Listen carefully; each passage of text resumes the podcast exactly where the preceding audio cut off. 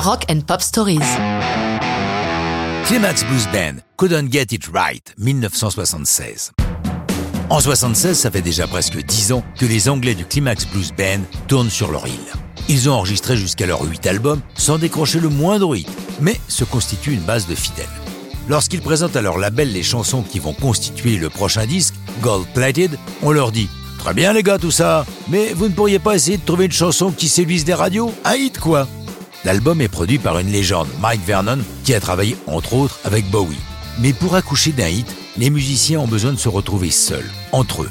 Ils s'installent en studio et Couldn't Get It Right leur arrive littéralement de nulle part. Absolutely from nowhere, déclara le bassiste Derek Holt. Le thème de la chanson, c'est la vie en tournée, comme Holt l'explique. Je cite. La chanson, c'est la route aux États-Unis. Quand au milieu de la nuit, vous cherchez une enseigne, celle d'un Holiday Inn par exemple, car vous savez que quand vous la voyez, vous allez trouver un lit pour vous reposer. Il faut dire que l'itinéraire de nos tournées était dément. On pouvait prendre jusqu'à trois avions par jour, sans aucune logique sur les trajets. Une fois arrivé, prendre une voiture, arriver sur le lieu du concert, juste pour faire le soundcheck, assurer le show, puis chercher un lit et recommencer le lendemain. Après, notre succès nous a permis de découvrir les joies du tourbus. En dehors des anecdotes de tournée, Conan Get It Right est l'exemple parfait de la technique vocale du Climax Blues Band. Derek Holt, toujours lui, nous l'a décrit. Colin Cooper chante la partie lead dans sa tonalité baryton, et moi la même chose, mais un octave au-dessus. Et après tous les quatre, nous rajoutons des harmonies.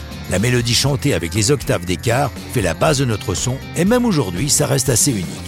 Couldn't Get It Right jette un froid entre le groupe et le producteur Mike Vernon, vexé d'avoir été tenu à l'écart de l'enregistrement de cette chanson.